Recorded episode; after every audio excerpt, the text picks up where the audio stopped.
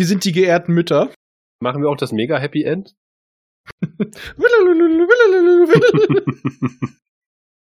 Du darfst dir gerne die Maske am Ende vom Kopf reißen und sagen, wenn du und dein verdammter Podcaster nicht gewesen wärt. Dann wäre mein Plan geglückt. Und dann sag ich, es ist Phantomas. Es ist der alte Mann vom Rummelplatz.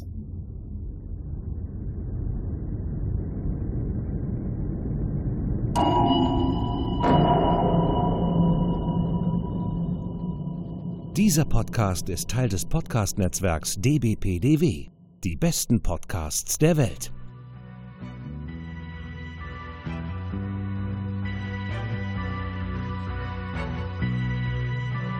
Herzlich willkommen bei Jules Verne's Erben. Science Fiction im Wandel der Zeit.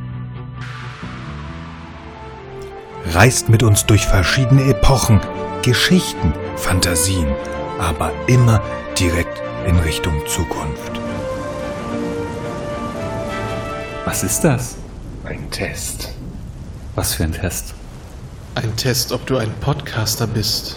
Ihr wagt es anzudeuten, dass der Sohn des Herzogs kein Podcaster ist? Sagen wir so, ihr seid vielleicht einer. Was ist das? Ich halte euch ein Gom Jabbar an den Hals. Bewegt euch und ihr werdet sterben. Jetzt setzt diesen Kopfhörer auf. Was erwartet mich in diesem Kopfhörer? Schmerz. Bam, bam, bam. Und mit diesem Schmerz begrüßen wir euch zu einer Lagerfeuerfolge von Jules Verne's Erben, dem Gom Jabbar für die Ohren. Bewegt euch und ihr seid tot. Ja, äh, ich habe heute mal meine sonstigen Verdächtigen ausgeladen, weil äh, ja, wir mussten Themen überbrücken. Und wie machen wir das am liebsten? Wir besprechen etwas über Dune. Und mein erster Gast, der Podcast-Imperator des bekannten Podcast-Universums himself, Sascha. Hat seinen bösen Bruder, den bösen Sascha, mitgebracht. Ich grüße Hm. euch. Muhahaha Dieb. ha, was hat er gesagt? ja, Wortspiele gibt's heute keins. nee, das bietet sich ja gar nicht an. Ja, und diese andere Stimme ist unser Opfer. Der gute Micha, äh, Hörer Live früher. zugeschaltet aus der Orgelgalaxis. Genau. Ja, äh, das ist das Outro steht immer noch von ihm. Das habe ich auch immer noch wunderbar gespeichert. Ich finde es wunderschön.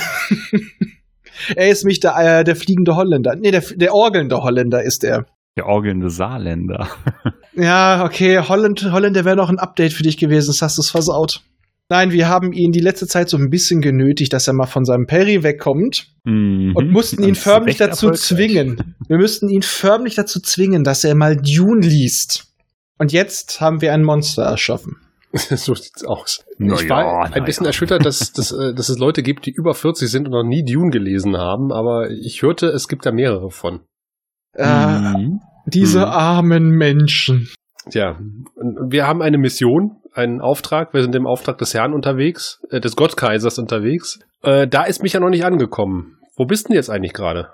Also ich bin jetzt ziemlich in der Mitte vom dritten Band, also von äh, Kinder von Dune oder wie es heißt. Ah, Oder die das, Kinder des Wüstenplaneten. das, das Ende wird dir anliegen wie eine zweite Haut, ich sag's dir. Ich bin gespannt. ja, Naja, so bisher ist es weiß zu gefallen, muss ich sagen. Ich war anfangs, äh, dachte ich mal, na ja, mh, es geht so, weil ich war, glaube ich, ein bisschen versaut noch durch den Film. Bei den Lynch-Film hatte ich halt vor ewigen Zeiten mal gesehen und er hat damals halt gar nicht gezündet. Und das war auch der Grund, warum das lange, lange rechts, rechts liegen geblieben ist. Und ja, jetzt aufgrund der Tatsache, dass ja demnächst ein neuer Film ansteht, dachte ich mir, Mensch, wäre jetzt die richtige Gelegenheit. Und ich muss sagen, ich finde, also es ist so wie der Lada Niva, das Auto, das beim Kunden reift. Weil, also ich muss sagen, mit, je mehr ich es lese, je besser gefällt es mir. Und um noch eine andere, andere Analogie reinzubringen, ich hatte vor kurzem meinem Bruder zu Geburtstag die DVD-Box geschenkt, die Rebellen des Yangshang Po. Ich weiß nicht, ob ich es richtig ausspreche. Und er sagt so, die Serie, die tropft quasi so Weisheiten aus dem Fernseher. Und genauso geht's mal bei Dune auch. Mhm. Es sind immer wieder so unfassbar viele kleine Weisheiten, die da drin stehen. Und die, die will man sich einrahmen. Und die sind fantastisch. Oh ja. Die Story selber, ja, das Es ist gut, es ist gut, aber ich würde da nicht sagen, oh, oh, mein Gott, das ist das Geilste, was ich hier gelesen habe bisher. Mhm. Aber es weiß zu gefallen. Ja, ich sag den Hörern jetzt auch, dass, wie gesagt, das ist eine Lagerfeuerfolge. Wir werden heute nicht so analytisch tief reingehen. Das werden wir allerdings machen, wenn irgendwann mal dieser Film rauskommt. ich gebe die Hoffnung nicht auf, dass ich ihn noch im Kino sehen kann. Ich muss ja, auch ganz ehrlich sagen, ich habe mich gut kein bisschen vorbereitet auf heute Abend. Also seien wir auch mal ehrlich, ich glaube, wir lesen diese Bücher regelmäßig, oder? Ja, das stimmt. Ähm, zumindest die ersten ein, vier. Bis zu einem bestimmten Band und dann der Rest verschwindet in den Untiefen der Erinnerung. In denen geht es dann eh nur um den Superstecher aus dem Paradies, der alle Frauen in die äh, Glückseligkeit vögelt und mhm. damit die Welt rettet. Ja, in der Tat. Vielversprechend. Das ist so ungefähr der Zeitpunkt, als seine Frau gestorben ist. Von dem Macher nämlich, über den wir auch noch heute ein bisschen reden, über den Frank Herbert. Der Frank Herbert. Der Frank. Der, der Frank, Frank Herbert. Mensch. Frankie, wie wir ihn nennen. Ja, leider auch eine Person, die man äh, eigentlich nicht nennen sollte, wie viele große Science-Fiction-Autoren oder generell Leute, die im fantastischen Bereich arbeiten. Hm. Ja, fällt tatsächlich auch in die Rubrik, äh, wo wir er ist ja nun tot, äh, Autor von Werk trennen sollten und ja. müssen. Zwingend. Ja. ja. ja. Ich glaube, das muss man heutzutage bei ganz, ganz vielen Sachen machen. Leider tropft es gerade in den späteren Büchern sehr stark durch und äh, ich habe auch quasi so den Werkband gelesen. Erstmal ist da der ursprüngliche Entwurf von Dune drin. Seien wir froh, dass es so nicht geworden ist. Und noch mal ein paar Anmerkungen. Seine Frau war wohl ein ganz, ganz großes Korrektiv für ihn. Denn später kommen dann doch mal so gewisse Ansichten über Homosexuelle und Juden sehr deutlich durch. Oh ja, oh ja. Ähm, dazu muss man ja auch sagen, dass sein zweiter Sohn, also nicht der, der dann die Bücher in Anführungszeichen weitergeschrieben der Brian. hat, sondern sein anderer Sohn, der dann irgendwann in den 80ern, glaube ich, wie so viele an HIV gestorben ist oder an AIDS äh, tatsächlich auch schwul war und äh, das Tischtuch war quasi zerrissen zwischen den beiden. Also er hat tatsächlich auch innerfamiliär äh, da ganz schöne Probleme gehabt. Mhm. Und eigentlich haben die Leute immer ihn so als seinen schriftlichen Nachfolger gesehen. Mhm. Also Brian hat auch schon bei einigen Büchern mitgeholfen, aber Brian, wie ich das so einschätze, er arbeitet sehr viel mit Cavenger Anderson zusammen. Ich glaube, er hat immer einige gute Ideen, aber Cavenger Anderson schreibt und naja, also die Fortsetzungsbücher, die die ganze Sache zu Ende bringen, basieren wohl auch auf Notizen von Frank Herbert. Also daher kann man ihm das nicht alles ankreiden. Und die Bücher, die er dann selber geschrieben hat, also die, die Trilogien, die davor spielen, die wirklich die gesamte Vorgeschichte des Jugenduniversums mit Butlers Jihad anfangen, die sind auch deutlich platter als äh, mhm. Frank Herberts Bücher aber sie lesen sich angenehmer, weil die haben mehr was ein, eigenes. Und ein Vorteil ist, er ist auch nicht so unglaublich ausschweifend wie Frank.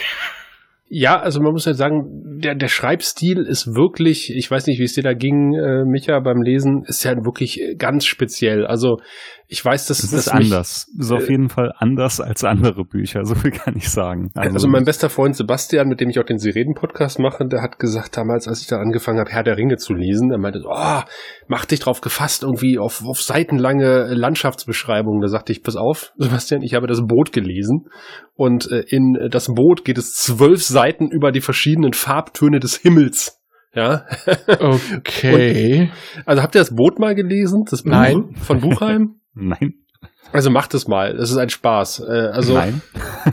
es ist kein Spaß im Grunde genommen, weil es wirklich der, der ergeht sich so dermaßen in Details und äh, bei, bei, bei Frank Herbert ist es ja äh, quasi genauso bei, bei Dune. Also das ist natürlich eine sehr spezielle Schreibe, da muss man sich erstmal reinlesen, aber ich glaube, wenn man diese Hürde einmal überwunden, überwunden hat, dann äh, macht es halt wirklich Spaß. Das ist ja das, was Micha, glaube ich, auch gerade so gesagt hat. Ja, das, das ist so. Wie gesagt, das reift so in einem. Mhm ist, man gewinnt es immer mehr lieb und irgendwann hat es einen dann so richtig.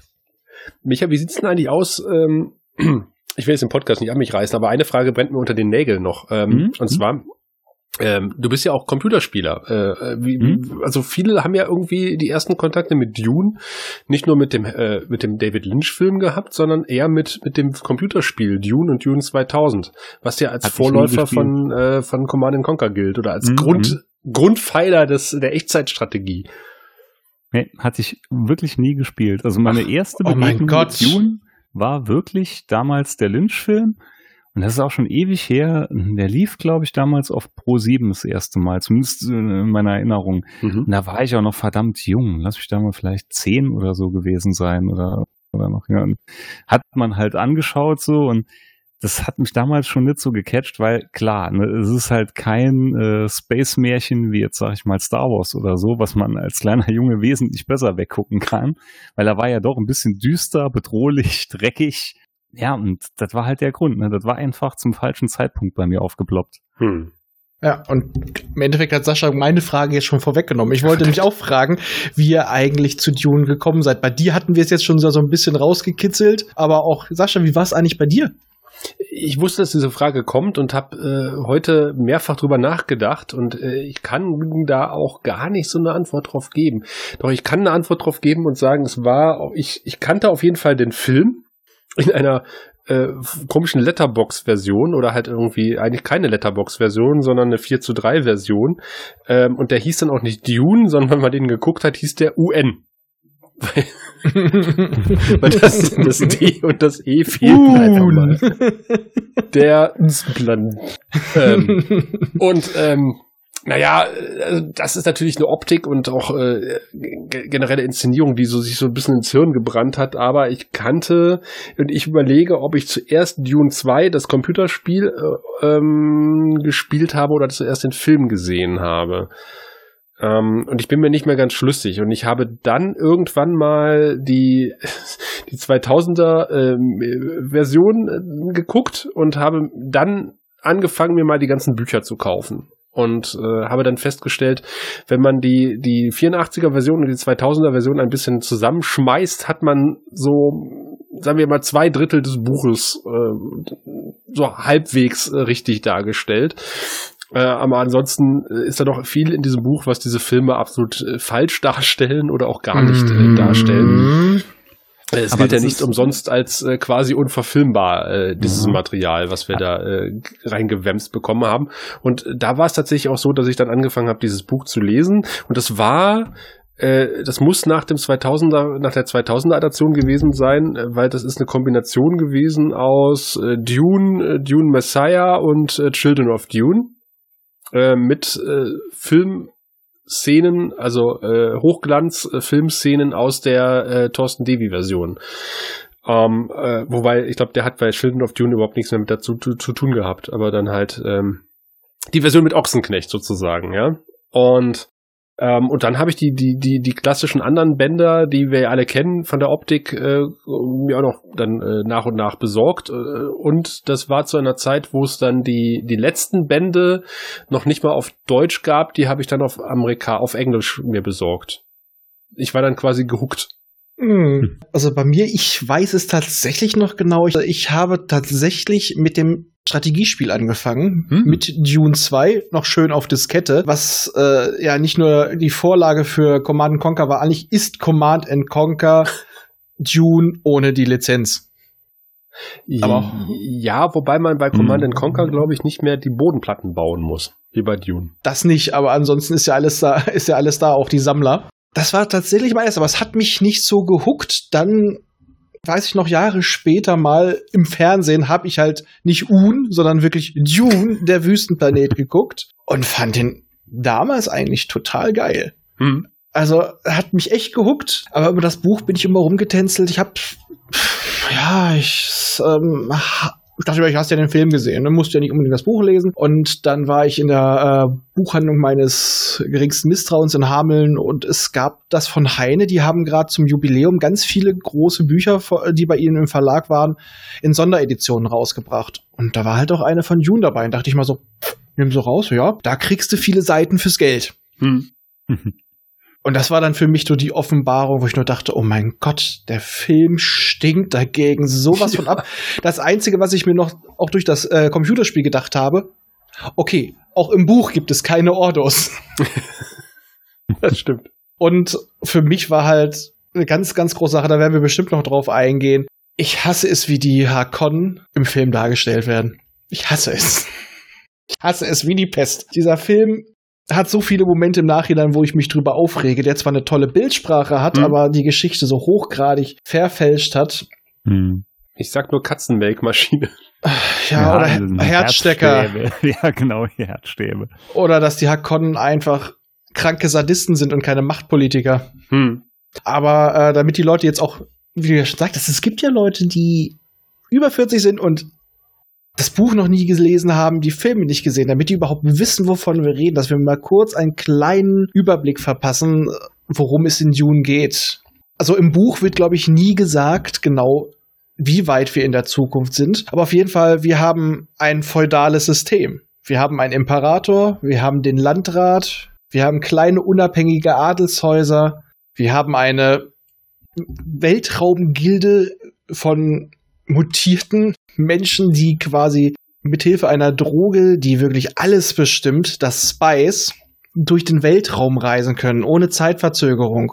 Ohne die würde das Imperium zusammenbrechen. Und diese Spice gibt es nur auf einem einzigen Planeten, in dem Wüstenplaneten Arrakis, auch genannt Dune, der für unsere Protagonisten in dem Roman zur Chance, zur Falle und zum letztendlichen Sieg führt. Hm. Dieses Buch zeigt auch, was passiert, wenn Politik, wirtschaftliche Macht und Religion auf einem Punkt zusammenkommen. Das geht nicht gut aus. Und das zeigt es wirklich großartig. Ja. ja. Wir haben auch einen Protagonisten, der zwar unglaublich mächtig ist, den Sohn des Herzogs, Paul Atreides, aber der im Endeffekt vom Strom mitgerissen wird. Er, er ist quasi wie der Stein, der ins Wasser geworfen wird. Die Welt tragen nach außen und er wird mitgerissen. Er, äh, sein Mythos, der ihn, der, der, den er erschaffen hat, der macht ihm im Endeffekt machtlos und er versucht eigentlich immer nur dagegen anzukämpfen, weil er hat Visionen. Hm. Er sieht die Zukunft und weiß, dass im Endeffekt in seinem Namen ein Krieg, ein religiöser Krieg, ein Dschihad durch die ganze bekannte Galaxis geführt wird. In seinem ja. Namen. Und er kann es nicht verhindern. Ja, das ist schon, äh, ja, wie gesagt, was, was mich auch schon gesagt hat, äh, es gibt so viele tolle Ideen und Zitate in diesem mhm. Buch, was man am liebsten, man könnte ganze Wände damit tapezieren. Es gibt ganze Twitter-Bots, die nichts anderes machen, als Zitate ja. aus Dune, äh, Weisheiten ja, aus ja. Dune äh, in den Raum, in die Welt zu blasen jeden Tag.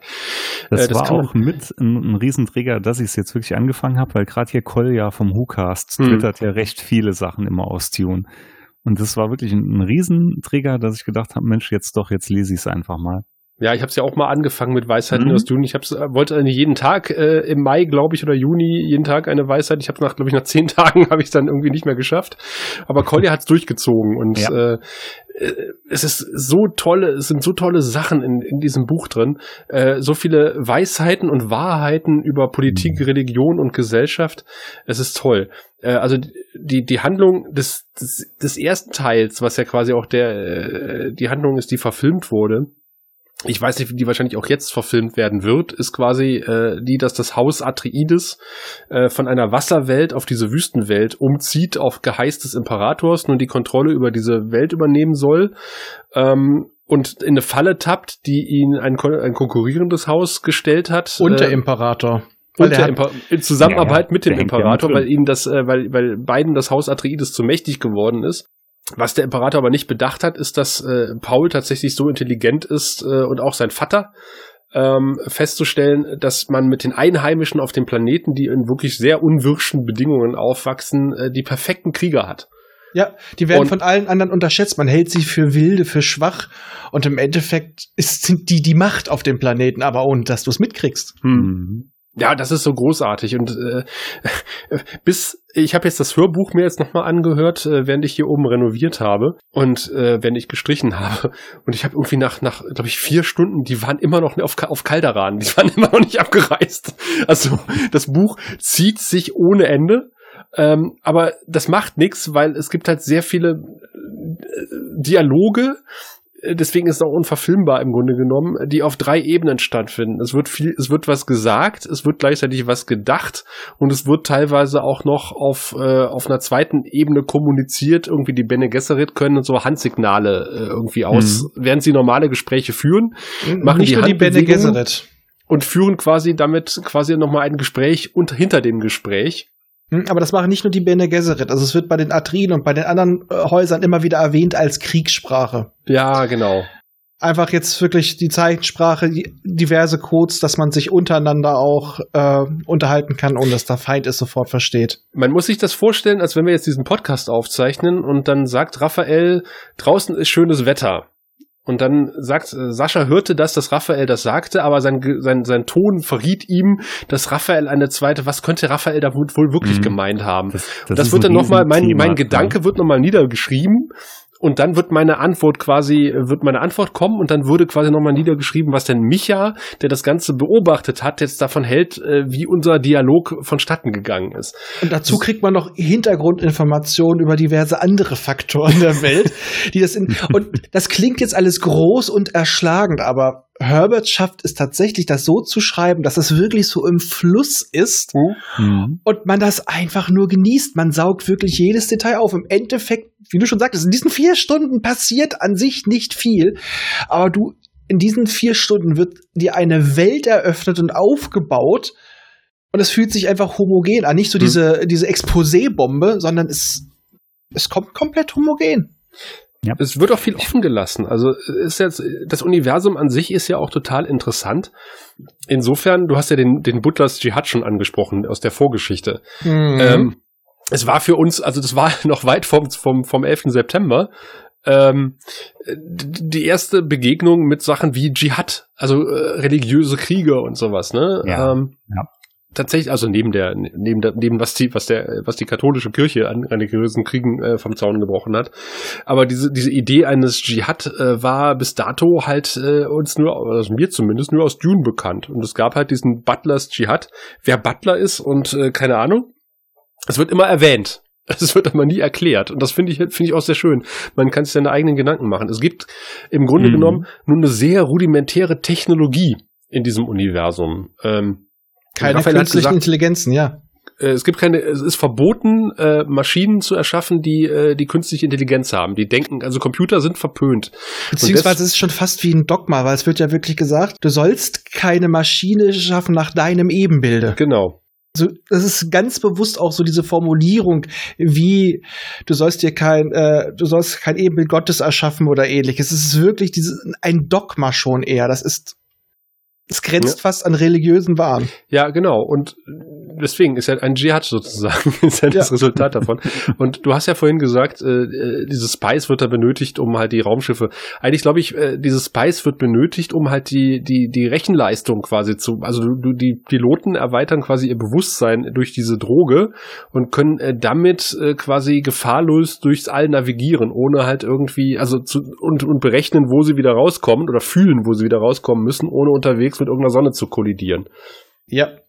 Das ist, glaube ich, mhm. also diese genau. Maschinen, die die Schiffe bewegen, die sind schon Maschinen, aber halt, äh, du brauchst halt diese äh, menschliche Ein Navigator Rechen, halt. diesen Navigator mhm. halt, ja, so äh, ja.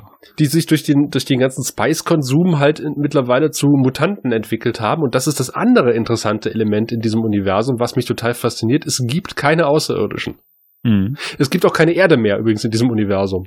Jedenfalls nicht mehr, äh, nicht mehr intakt. Ja, die ist eigentlich vergessen, in Vergessenheit geraten. Es gibt die Menschheit, ähm, es gibt verschiedene Iterationen der Menschheit. Es gibt die Telaxu, die irgendwie auch schon sehr, sehr, sehr mutierte Menschen sind im Grunde genommen. Die auch sehr stark ins äh, Genom eingreifen. Also mhm. Also sie sind wirklich, ja, das sind, das ist die ganzen Leute Bioengineering auf äh, 10 gedreht. Das mhm. ist, die optimieren den Menschen auf eine andere Art und Weise. Genau, und, und, und die Bene Gesserit versuchen den Menschen auch zu optimieren. Das ist ein reiner Frauenorden, äh, auch ein Orden, also äh, die, die halt Religion als Waffe benutzen und äh, sich äh, darauf spezialisiert haben, ihre geistigen Kräfte äh, zu vervollkommnen. Die können quasi äh, Menschen durch ihre Stimme beeinflussen und äh, die haben halt einfach seit, seit Jahrhunderten ein, ein Zuchtprogramm, um halt den perfekten Menschen irgendwann zu erschaffen. Den, den, den Quisa Zadarach. Mhm. Obwohl die, bei ihnen ist nicht nur die Waffe jetzt die Religion, also ihre Fähigkeit, so wird sie, glaube ich, sogar im Buch genannt, ist eigentlich eher die Politik. Weil eigentlich, wenn du mal so, so guckst, die führen eigentlich das Imperium, habe ich immer das Gefühl mhm. gehabt. Mhm. Weil jeder große Landsherr, jede, auch der Imperator, haben Bene Gesserit meistens sogar als Frau. Richtig. Mhm. Und sie entscheiden, welches Kind empfange ich? Wird es Männlein oder Weiblein? Was ja auch bei Dune drin ist, dass Lady Jessica sollte ja eigentlich, also das ist die Konkubine des Herzogs Atreides und Mutter von Paul, seinem Thronerben. Die sollte eigentlich ein Mädchen gebären, damit sie das mit dem männlichen Erben der Harkonnen verbinden können, was zwei Blutlinien wertvolle zusammenschließen würde, eine hohe Wahrscheinlichkeit auf den Quisatzer Haderach hätte und was diese unsägliche Fehde zwischen diesen beiden Häusern, die auch schon total in den Mythos verfallen ist, beendet hätte. Hm. Und auch was, wo ich jetzt sage, das mit dem Mythos, auch das mit Butlers Dschihad und die alte Erde, das, das hat alles immer schon sowas Überhöhtes, wie so Heldengeschichten. Das muss alles schon so lange her sein, dass das, für die sind das auch schon fast ja, wie Märchen. Also die haben da gar keinen richtigen Bezug mehr drauf. Das ist teilweise eher hm. was, als wenn sie es in der Bibel gelesen hätten oder ähnlichem. Das wird ja auch immer nur so ganz zart angeschnitten. Und wie Sascha so schön sagte, man kann sich da richtig seine eigenen Gedanken oder so machen, aber man verwirft es auch eigentlich wieder recht schnell, weil man ja doch in, in der eigentlichen Handlung weiterkommen will. Ja. Das ist so perfekt eingestreut. Hm. Hm. Teilweise auch einfach nur in diesen, das ist einfach ein wunderbares Stilmittel in den Romanen jedes Kapitel beginnt mit einem Zitat aus einem fiktiven Werk. Und alleine hm. diese Zitate sind schon Gold wert. Ja. Ja, ja, definitiv. Da können wir ja noch am Schluss, vielleicht kann ja jeder so ein Lieblingszitat mal noch bringen. Oh, müsste ich jetzt das Buch ausholen. ja, gibt's auch Websites, wo die besten Zitate sind. Tatsächlich. Ja. Es gibt äh, das mit den, mit den, äh, jedes Volk hat die Führer, die es verbraucht, die, die es verdient. Ich such's nachher nochmal raus. Äh, das finde ja. ich, also so, so, so sehr politische Weisheiten, die man am liebsten ja. halt äh, modernen Politik darstellenden rechts und links um die Ohren hauen würde. Ja.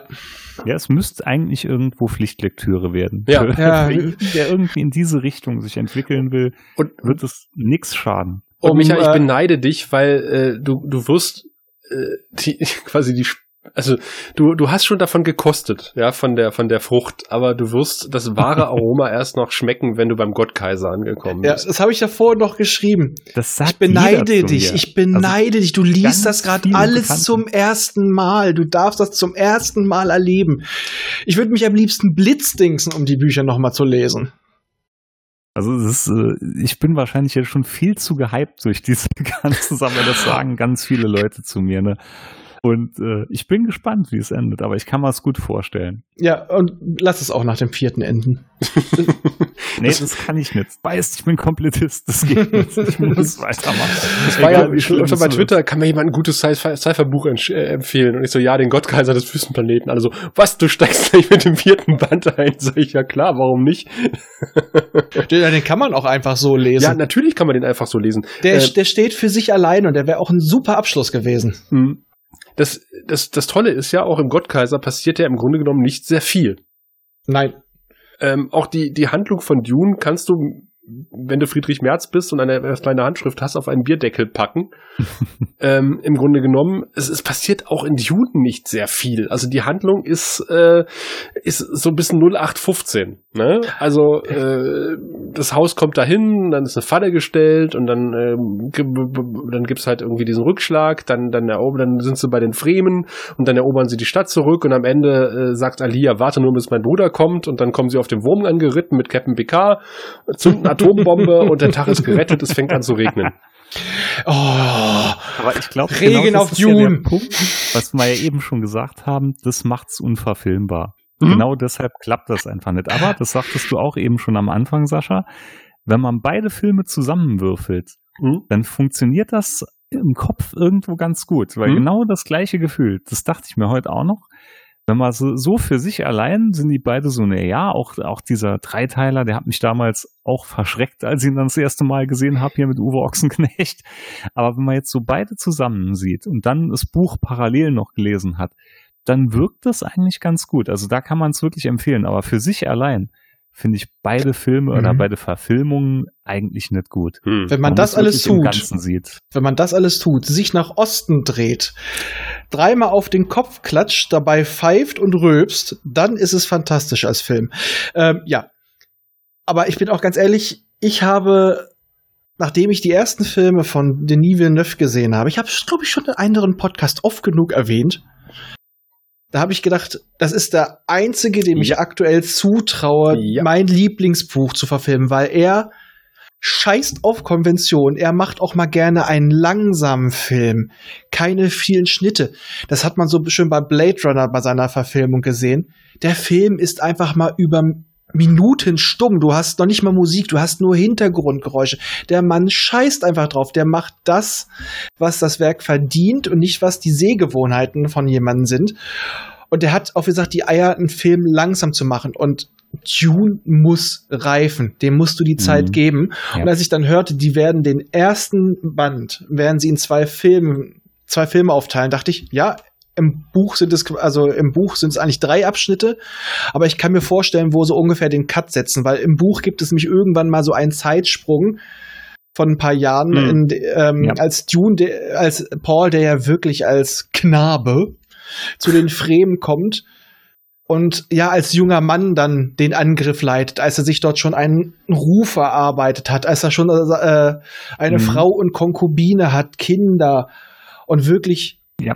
Da tatsächlich er so seine, sein, sein richtiges Leben bei den Fremen gefunden hat, ein einfaches Leben.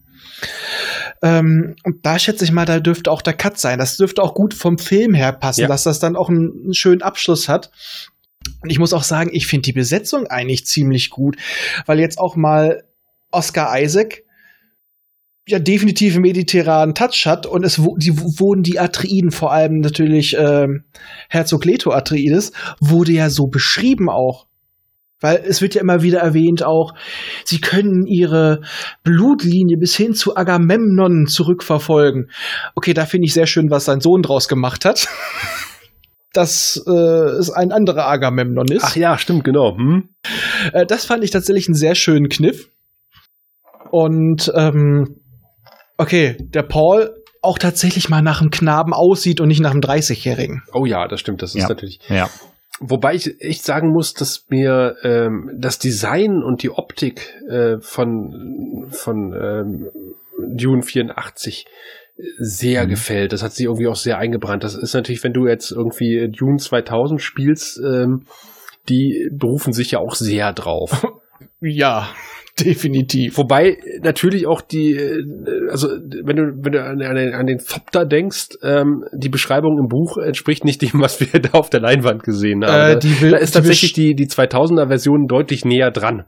Die Beschreibung im Buch widerspricht sich auch selber.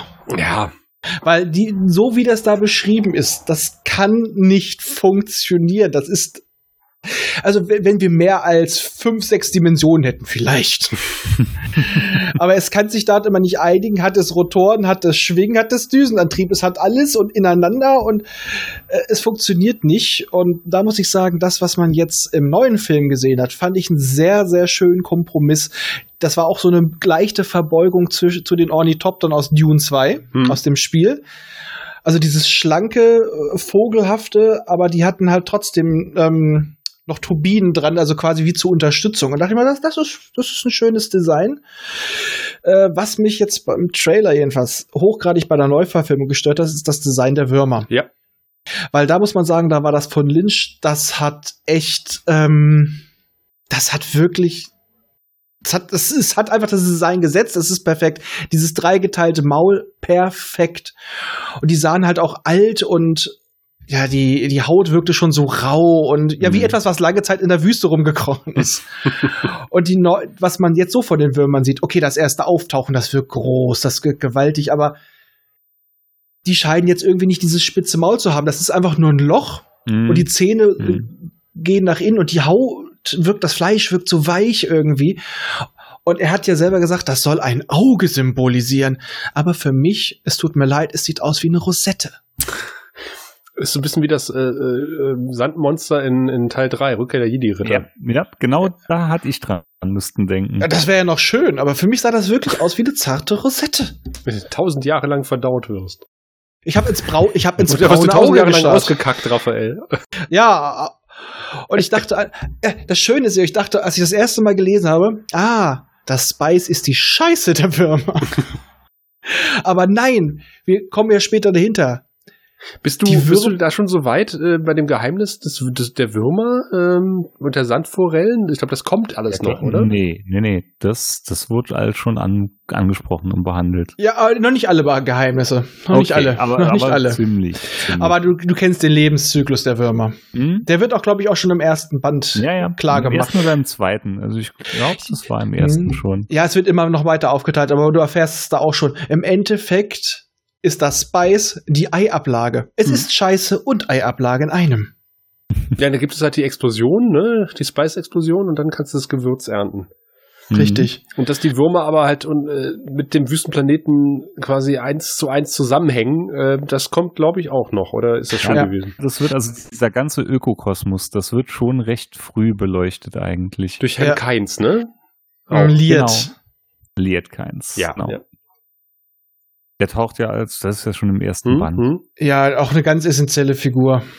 Mhm. Mhm. Also Aber ich finde zum Beispiel, ich weiß nicht, wie es euch da geht, ähm, ich habe ja das Hörbuch gehört und ich habe mich tierisch aufgeregt über den Doktor, weil der unglaublich viel, ähm, also nicht Screentime, aber halt äh, Time bekommt.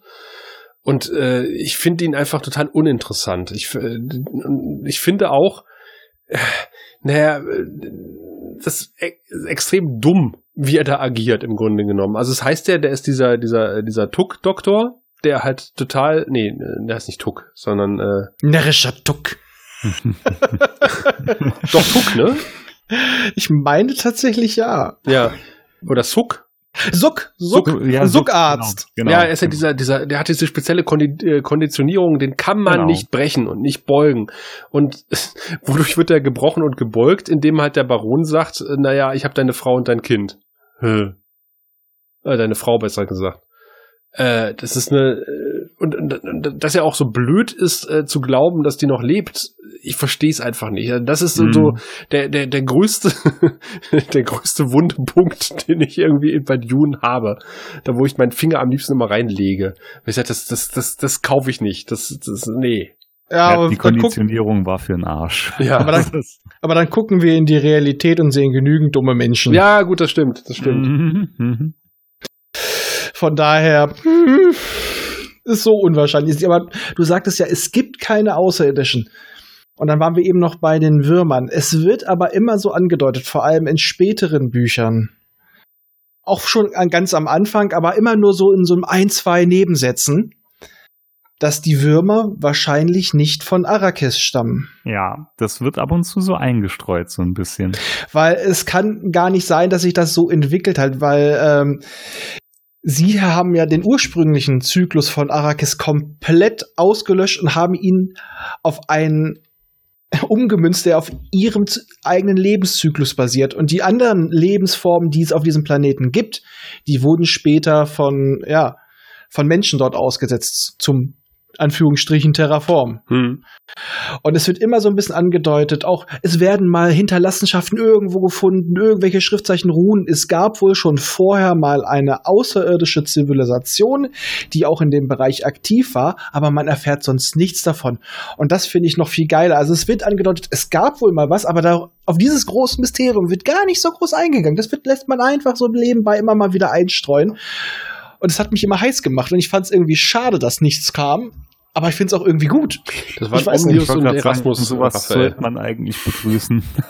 Weil oft wird durch diese Entzauberung viele richtig, Sachen kaputt gemacht. Richtig. Wobei, das ist schon gut so. Wobei ja auch im Laufe des Films, äh, der, der Saga, der, also der Buchreihe, äh, quasi Dune ja auch den Planeten wechselt, oder? Irre ich mich da?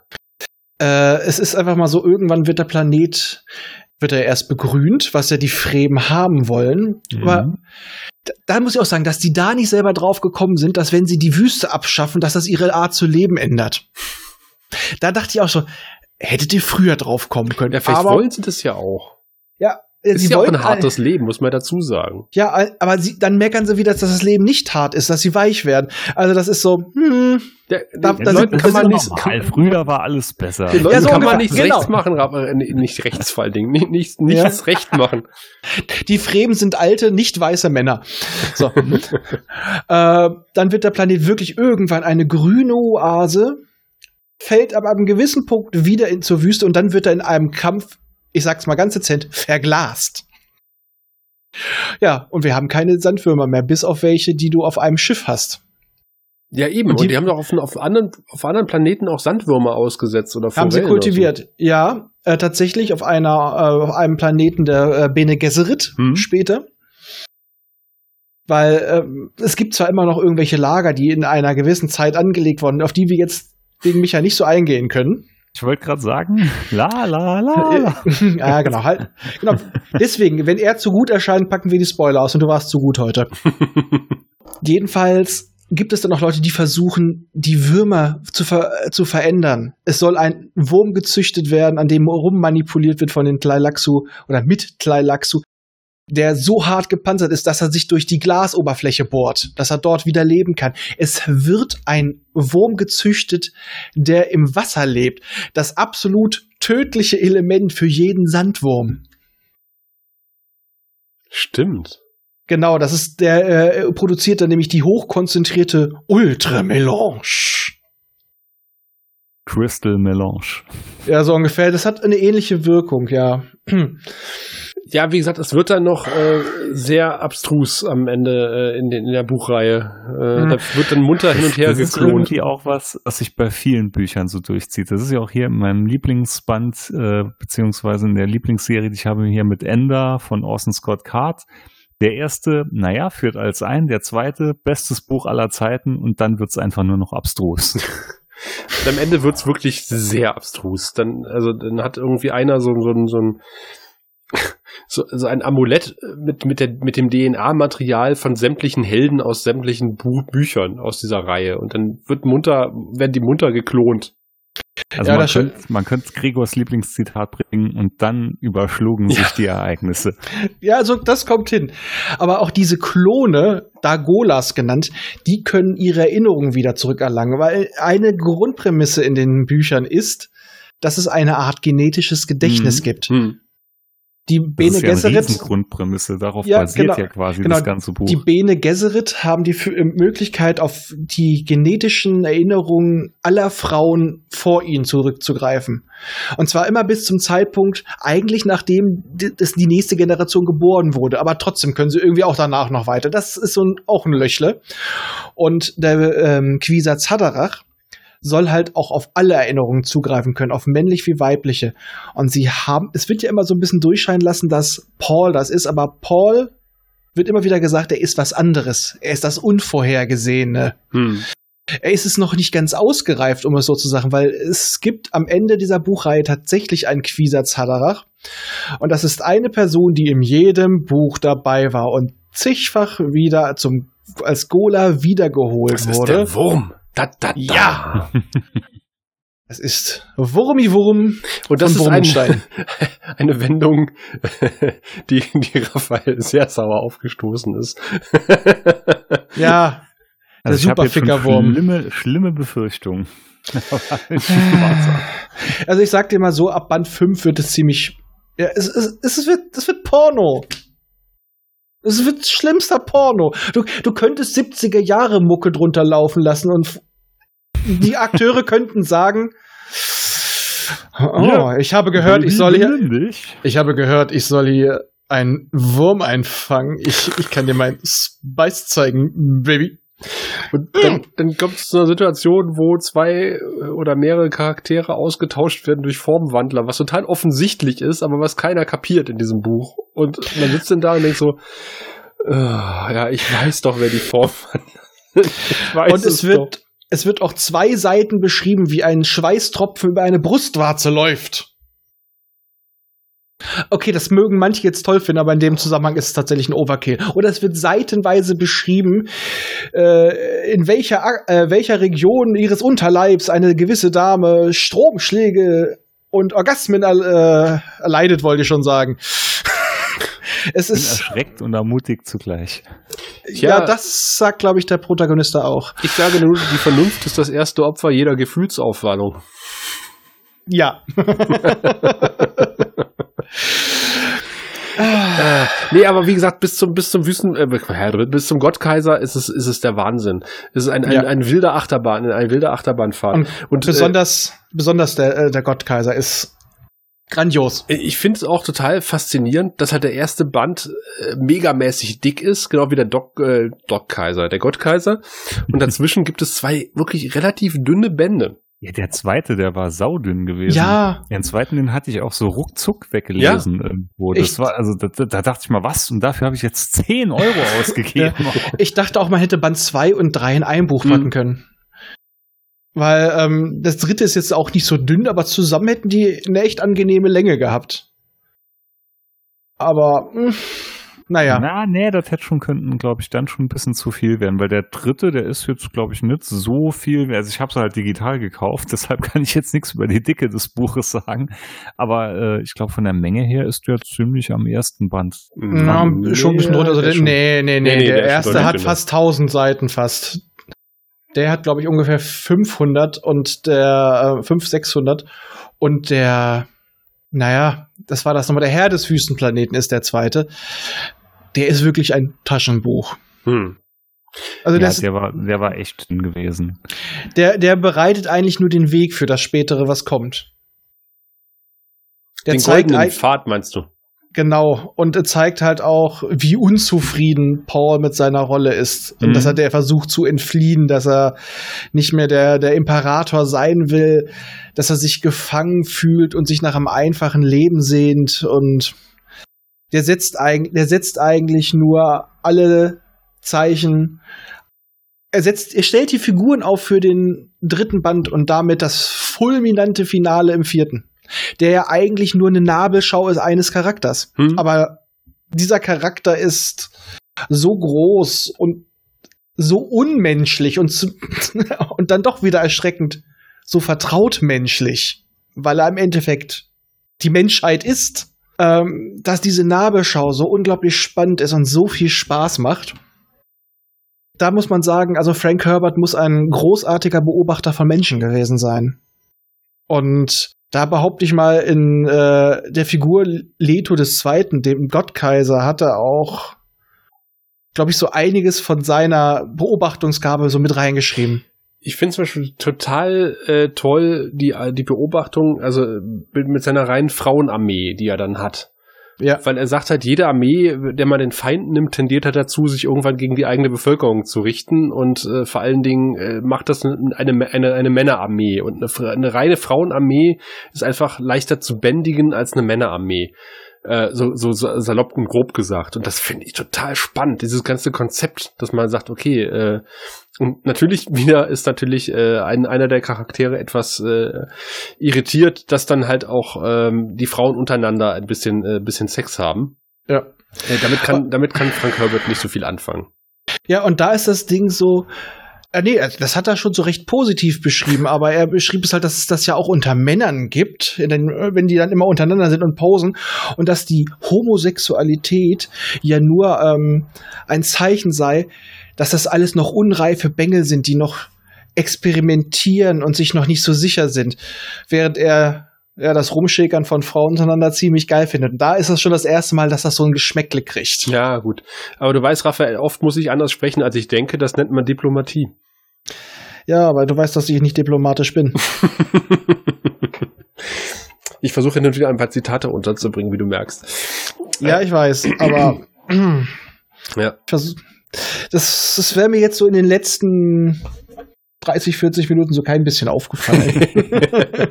es, das war ja, ähm, muss ja dazu sagen, ähm, der gute Micha bombardiert uns ja neuerdings mit Zitaten und der ist sowas von, von sicher, auch was die, fast die Fachtermini betrifft, äh, dass mir die Ohren geschlackert sind und ich gedacht habe, um Gottes Willen, du kommst hier komplett vor unvorbereitet nee, nee, nee, zur Aufnahme. Nee, Und sagst so, Dune finde ich super. Müssen wir nachher mal ein kleines Quiz mit ihm machen. Ja, man kann es irgendwie schwer in Worte fassen, aber du hast ja vorhin auch schon gesagt, ich, ich bin mir auch, also ich bin total optimistisch und, und oder positiv gestimmt, was den Regisseur bet betrifft, äh, der neuen Verfilmung, weil der kann es, mhm. glaube ich, einfach. Der kann äh, mit diesem Material umgehen und wenn, wenn du mich vor fünf Jahren gefragt hattest, wem würdest du das Material anvertrauen, hätte ich natürlich auch gesagt Herrn Deneuve, also nicht der, der Auto fährt, sondern der die Filme macht. Ja, ähm, weil man muss sich doch mal angucken. Hm? Seine Filme sind später immer erfolgreich, aber an den Kinokassen spielen sie gerade so ihr Geld ein. Aber er kriegt trotzdem immer wieder große Lizenzen und extrem hohe Budgets, obwohl seine Filme an den Kinokassen nur gerade mal brauchbar abliefern, aber auf Blu-ray und so weiter später hm. verkaufen die sich wie geschnitten Brot. Das sind immer so die Filme, die sich dann über Mundpropaganda verteilen. Äh, Blade Runner 2049 war genau wie sein Vorgänger im Kino. Hm. Hm. Hat danach super. Und der andere Film, Arrival, den wir übrigens ja auch noch mal besprechen werden. Uh. ja, wir haben äh, eine Neurolinguistin dafür dabei. Das wird spannend. Ein toller Film. Bin ich voll gespannt drauf. Ja. Ähm, dieser Film basiert auf einer Kurzgeschichte und er hat genau. diesen Film so geil gemacht. Da wurde auch mal gesagt, guckt euch nichts zu diesem Film vorher an, ihr müsst unvorbereitet reingehen. Und dieser Film ist durchdacht, der ist intelligent und ist, verzichtet auf so viele Klischees. Denn, oh mein Gott, wir haben mal einen intelligenten Militär, der ja. auch mal vernünftig denkt. Ja. Und das war, dieser Film war so geil. Wir, wir, kamen raus und wir haben angefangen mit anderen Leuten, die wir nicht kannten, über den Film zu diskutieren, weil es hatte jeder Redebedarf. Ja, weil die Botschaft ist, redet miteinander. Kommunikation ist alles. Aber mal gerade zwischendurch, glaubt ihr, dass der Film jetzt, der kommt, wirklich ein großer Erfolg wird? Weil Nein. ich glaube fast, er hat das Potenzial, ein Flop zu werden. Weil egal wie gut der sein wird, wird der gemeine Laufkunde, der ins Kino reingeht, äh, der ist halt nimmer unsere Generation, der sich auf so einen langsamen Film und, sag ich mal, einen, eher einen stilleren Film freut. Die wollen ja alle nur noch Action-Kino und Geballer und das wird's ja garantiert nicht werden. Das will ich ja, gar nicht mal sagen. Glaub, also äh, er wird jetzt nicht der große Erfolg werden, aber es gibt genügend Leute, die auch mal wieder scharf auf was anderes sind, weil bei dem Rest setzt langsam schon so eine Übersättigung ein. Und außerdem, eine Sache hat der Film. Unglaubliche Schauwerte. Mhm. Wenn du das siehst. Der hat unglaubliche Schauwerte. Deswegen werden schon einige Leute reingehen. Und ich denke auch, das ist ein Film, der braucht ein bisschen hinten raus. Aber der zweite Film ist schon gesetzt und wie gesagt, bei all seinen Filmen war es bisher so, dass die sich später eher gut verkauft haben. Und er hat ja auch diese Klausel drin, dieser Film darf nicht als erstes im Stream gezeigt werden. Ach. Dieser Film braucht das Kino. Okay. Ich habe mich das schon gewundert, ehrlich gesagt, dass es noch nicht im Stream erschienen ist. Und ich habe mich ehrlich gesagt auch gewundert, äh, das Ding ist ja seit anderthalb Jahren fertig im Grunde genommen und ist ja durch Corona nicht in die Kinos gekommen. Das wäre mhm. ja quasi äh, so weit gewesen schon. Ähm, und dass das nicht geleakt ist, das wundert mich total. Oder es ist geleakt und ich habe es nicht mitbekommen. Ja. Nee, nee, ich glaube nicht, dass es geleakt war. Aber das ist auch ein Film, den würde ich mir auch freiwillig nicht zuerst im Stream ansehen. Nein. Das, der wird bildgewaltig sein, den musst du im Kino hm, sehen. Ja. Es gibt einfach Filme, die kommen niemals daheim so rüber wie im Kino. Ja, wie gesagt, die Besetzung allein ist auch schon toll. Wen haben wir jetzt? Wir haben äh, Jason Momoa als Duncan, finde ich sehr passend. Ah, das ist der einzige, wo ich so ein bisschen skeptisch bin. Naja, also nicht vom Körperbau, aber äh, Duncan ist in den Büchern eine charming Sau. Der ist wirklich, den mag jeder gerne mhm. irgendwie. Und okay, wir sehen tatsächlich Jason Momoa in dem Film mal ohne Bart und merken, mein Gott, hat der ein rundes Pfannkuchengesicht. Aber der, der Mann hat so ein, der Mann versprüht Charme. Das ist so einer, wenn du den siehst, du kannst seine Filme hassen, mit dem wirst du sofort ein Bier trinken gehen. Ich weiß nicht, also ähm, ja, ist schon ein Ursympath. Und daher finde ich das sehr, sehr passend. Ähm, der Baron Wladimir Konn, ich vergesse gerade, wie der Schauspieler heißt. Der hat auch hier äh, bei Thor und so weiter mitgespielt, diesen Wissenschaftler. Ähm, mal kurz nachgucken. Moment. Ah, ja, Stellan Skarsgård. Ja, finde ich unglaublich gut besetzt, weil diese Rolle braucht auch jemanden, der die brauchen Charakterdarsteller. Mhm. Äh, für Raban, das ist ja Dave, Bautista. Dave Bautista. Der passt wie ja. Faust auf Auge. Richtig. Äh, Chani finde ich auch sehr gut besetzt mhm. durch durch die Kleine hier aus Spider-Man, die die MJ spielt. Finde ich super. Oscar Isaac habe ich schon gesagt. Ich kannte ihn ja vorher tatsächlich nur aus Star Wars, aber er hat mich in Ex Machina, hat er mich so überzeugt, wo ich gesagt habe, ja, der Mann ist super. Er ist ein grandioser Schauspieler. Aber was ist mit Sting? Was ist mit Patrick Stewart? Oh Gott, bei Sting kriegt, du weißt, dass ich davon Trauma habe. Deswegen schickst du mir immer dieses Bild, wie er da raussteigt in seiner Speedo-Torpedo-Unterhose, die so aussieht wie diese Super Space-Unterhose von, von Fry aus, äh, wie heißt es nochmal, aus Futurama. Bah! ähm, ich finde auch nicht schlecht, also jetzt ist ja aktuell in der Verfilmung, ist ja Liet Keins eine Frau. Und ich finde, ähm, das gar nicht schlecht, weil ich finde die Schauspielerin klasse. Und der Witz ist, die Rolle sollte ursprünglich gar nicht an eine Frau gehen. Es war wirklich geplant, Liet Keins wieder männlich zu besetzen, mhm. aber die hat sich einfach da reingeboxt in den äh, Casting-Prozess und hat so überzeugt und haben sie gesagt, okay, sie ist die Beste, dann machen wir aus Liet Keins das eine Frau. Tut der Geschichte auch keinen Abbruch. Nö, tut gar keinen Abbruch in dem und Fall. Und die Frau ist echt Bombe.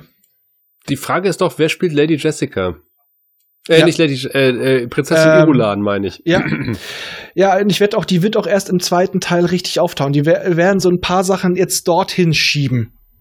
Also die haben so einige Charaktere, die im ersten Teil da sind, wahrscheinlich damit die dann mehr Gewicht kriegen, dass man dort mehr ihre Entwicklung. Vielleicht wird der zweite Teil auch mit, mit dem Anfang parallel der zweiten Hälfte zum ersten Film spielen. Ne? Ja, aber ich möchte doch, dass Prinzessin Irulan wieder die ein, den Anführungsmonolog macht. Das ist doch, das ist doch Ja, das, das gehört sich doch das so. Gehört ja, so. Und ich hätte auch gerne Fate Rautar, aber den kriegen wir auch nicht. Och Mano. Also ich, ja. um, um, um nochmal, ich reite, ich, ich würde mir manchmal wünschen, auf Prinzessin Irulan rumzureiten, aber ich reite, ich reite ja immer sehr auf Prinzessin Irulan rum, weil ich finde, sie macht einfach eine, eine verdammt gute Charakterentwicklung mit bei dir. Ja, mhm. von einem zickigen Mädchen zur Konkurrentin und danach ist sie im Endeffekt die Mutter für Pauls Kinder, weil sie hatte nie selber Kinder mit ihm. Sie war zwar seine Ehefrau, aber nie seine die, die Frau seiner äh, die Mutter seiner Kinder und das nie seine Geliebte. Tragisch. Und ja, sie hat ja quasi ist, die ganzen find, Weisheiten ganz, niedergeschrieben. Hm, ich finde, das ist eine ganz tragische Figur. In dem zweiten Band mhm. ist das ja hauptsächlich so. Und das fand ich wirklich tragisch. Ja, und da ist sie auch teilweise wirklich sehr intrigant, was gegenüber Chani. Mhm. Und zum Schluss ist sie, ja, sie ist die Schutzpatronin, sie ist die mütterliche Figur für die Kinder, während ihre eigene Schwester von den Kindern immer mehr abdreht. Und sie ist dabei eine so starke Rolle, die sich selber komplett, die vorher so egozentrisch ist und sich dann so zurücknimmt, um äh, einfach für andere da zu sein. Wie Sascha schon sagte, das ist eine so grandiose Entwicklung, was aus ihr wird. Ähm, dass wenn die im zweiten Band, äh, zweiten Film nicht auftaucht, wenn die irgendwie rausgeschrieben wurde, dann ist Achterbahn. ja, dann stehe ich mit einer brennenden Fackel vom Kino. Im Kino. Im Kino. Und wenn das dann läuft, dann werden dann ist, ist jetzt der Termin gesetzt. Dann müsste Corona vorbei sein. Dann hake ich Micha unter. Wir fahren rüber. Du hakst auch Sebastian ein. Wir gucken das in Berlin. Und wenn das nicht läuft, zünden wir die Fackeln an. Das ist eine sehr gute Idee. Brennen alles nieder. Es geht nichts über einen wütenden Mob. Ja. Wir haben einen Termin. Eingetragen. Ein Fireflash-Mob mit unseren Hörern. Also äh, hier ist wirklich der Aufruf. Sollte Prinzessin Irulan nicht auftauchen, äh, brennt das örtliche Kino nieder. Ja, als Zeichen. Das ist nicht mein Podcast. ich kann dazu aufrufen. Das kann passieren. Das kann nicht passieren. Die muss da rein. Hashtag Remember Irulan. Forget Byron. Ja, nee, das ist wirklich eine. Vielleicht eine kommt sie ja auch schon im ersten Teil. Und es ist nur so gut gehütetes Geheimnis und wird noch nicht offenbart und nicht gespoilert solange sie nicht von einer gewissen Dame und Mutter der Drachen gespielt wird, ist mir alles recht. Oh mein Gott, ja. Ich halte diese Frau für keine gute Schauspielerin ich, ich musste so herzhaft lachen, weil ich habe dem letzten, ich musste mehrfach äh, aus familiären Gründen Hashtag äh, Peter Hase gucken. Hast du kennst du es, Micha?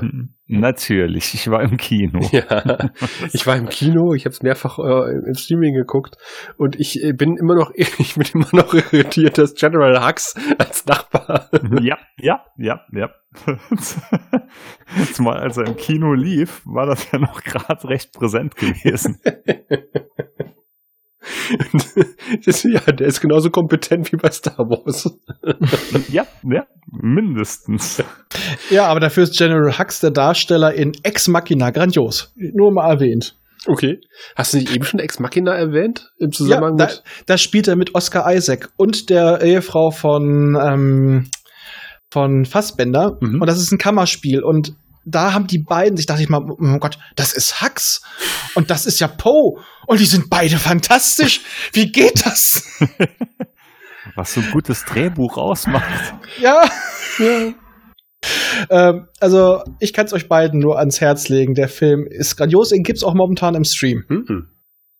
Ich weiß es nicht auf welchem, aber ich meine, es ist Netflix. Das wäre meine nächste Frage gewesen, ja. Wir haben ja alle Streams. Ja, eben. Also ich zumindest habe, glaube ich, jetzt wirklich fast jeden Stream auf der Welt. Und demnächst kommt der nächste Paramount Plus. Stille. Ja, was soll man dazu sagen? Ja. Äh, Aber ich finde tatsächlich, äh, mich hat eine ganz gute Frage aufgeworfen. Ähm, äh, doch relativ gewagt, ausgerechnet Dune zu verfilmen, was ja wirklich als unverfilmbar äh, gilt, meiner Meinung nach zu Recht. Aber wir haben ja schon gesagt, wir haben Hoffnung. Äh, es hätte durchaus schlimmere. Es hätte J.B. Abrams äh, äh, verfilmen können und äh, ich, ich wäre dann Lance tatsächlich... Flair. Noch mehr Lance Flair. ich wär, ich, das wäre der Moment gewesen, wo ich tatsächlich mit den brennenden Fackeln vom Kino, im Kino gestanden hätte. Ähm, mhm. ich, es, hätte, es, Entschuldigung, es hätte noch Schlimmeres gegeben. Stell dir vor, es wäre Michael Bay gewesen. Und, der, und, und dann kommt der Wurm und der Wurm macht. Danke. und die Kamera dreht sich im Bayhem. Ähm, nee, also irgendwo im Multiversum geschieht es jetzt gerade. Ich sage, und ich sage immer wieder, äh, auf.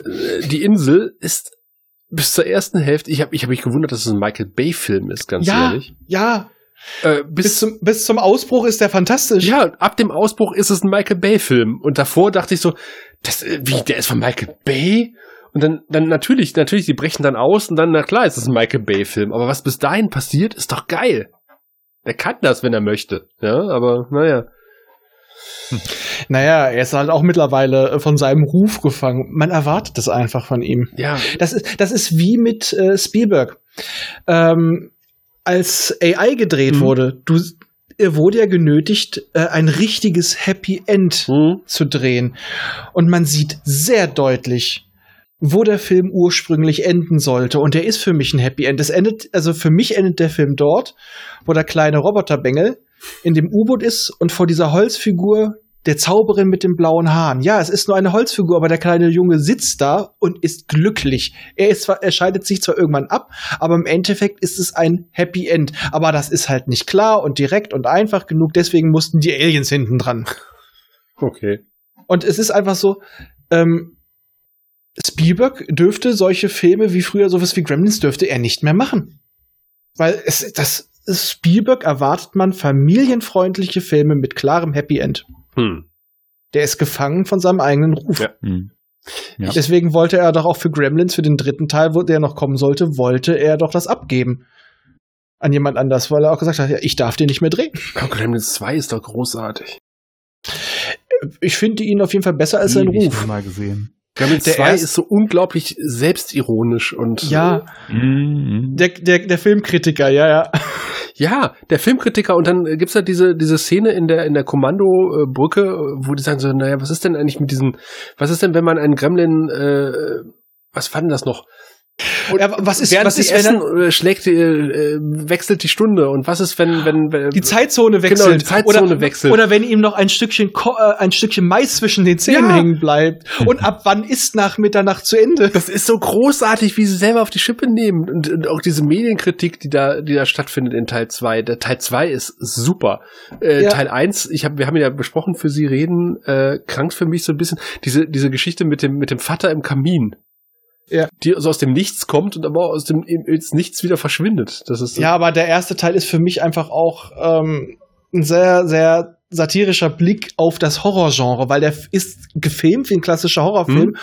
Und genau wie diese meistens aus dem Nichts kommende dramatische Geschichte, weswegen irgendein Charakter dieses Trauma hat, wird da so ausgereizt. Daher fand ich das schön charmant. Und der zweite, ist eine Persiflage auf sich selber, ja. auf den ersten. So, und so wie Independence Day 2. ich sag's ja, immer wieder. War, ja, der, der, Entschuldigung, da hatte der einfach Spaß dran. Der wollte, glaube ich, einfach so. Wir können es nicht noch größer machen, ohne lächerlich zu werden. Also machen wir es richtig. Und der, das, was uns für den dritten angedroht wurde. So, ich sage nur, interstellare Reisen und die Amerikaner, nicht die Menschheit, sondern Amerikaner führen eine intergalaktische Streitmacht aus vielen Aliens in den Krieg. Ich würde sehen wollen, ganz ehrlich. Ja, weil es ist, das ist dann wirklich Team America Fuck hier. es ist dann so überzogen. Also viele sagen ja, uh, sagen ja, mein, mein Independence Day 2 ist so ein scheiß Film. Das heißt, nein, guck, guck ihn unter der Prämisse, dass Roland Emmerich gesagt hat, ich persifliere mich selber. Ich, ich drehe eine Persiflage auf meinen eigenen Film. Und dann ist der großartig. Ich glaube tatsächlich ist äh, ist äh, Independence Day 2 ein großer ausgestreckter Mittelfinger von Roland Emmerich. Eigentlich ist der erste Teil schon ziemlich überzogen und eigentlich lächerlich, aber es war damals Katastrophenfilm, war was Großes, Neues und es hat einen weggeblasen im wahrsten Sinne. Das, wenn du das noch toppen willst, du kannst nur ins Lächerliche gehen und da hat er einfach Spaß bei gehabt. Jetzt, jetzt drehe ich mal alles auf elf. Ja, allein wenn du sagst, so, sie haben eine, eine Tendenz, unsere, unsere Sehenswürdigkeiten zu zerstören. Und dann kommt diese riesen Schuttwelle auf das Weiße Haus zu und dieser eine Stein fällt gegen den Fahnenmast und die Fahne fällt runter. Und ich habe ja. ich hab so gefeiert im Kino, weil ich gedacht so, ja, das spielt mit deinen Erwartungen. Roland Emmerich sagt ein großes Fuck you, gib mir das Geld, gib mir die Millionen und ich rotz dir so einen Film hin und ich verarsche mich selber. Sag ich, ja, natürlich. Das ist so ähnlich wie äh, der Batman-Film mit den Batnippeln. Ja, Batman der, der, und Robin, ja. Mhm. Wo es einfach nur ist, da hätten sie noch mehr aufdrehen müssen. Der ja. ist in vielen Punkten noch zu ernst. Aber hätten sie den richtig auf elf gedreht, wäre das eine totale Verbeugung vor Adam West gewesen. Ja. Äh, äh, ich sage ja noch, George Clooney hätte noch tanzen müssen. Ja, ich liebe diesen Film. Ich liebe Batman und Robin. Das ist für mich nach äh, Batman hält die Welt in Atem der beste Batman-Film. Ich sag's jetzt hier offiziell nochmal. Bam.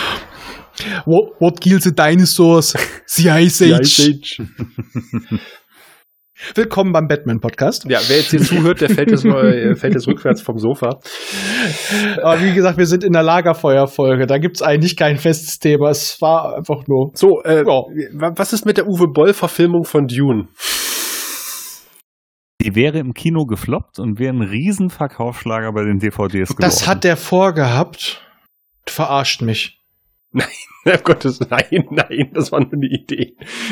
Ach Gott, ich dachte, ich hätte es ihm zugetraut.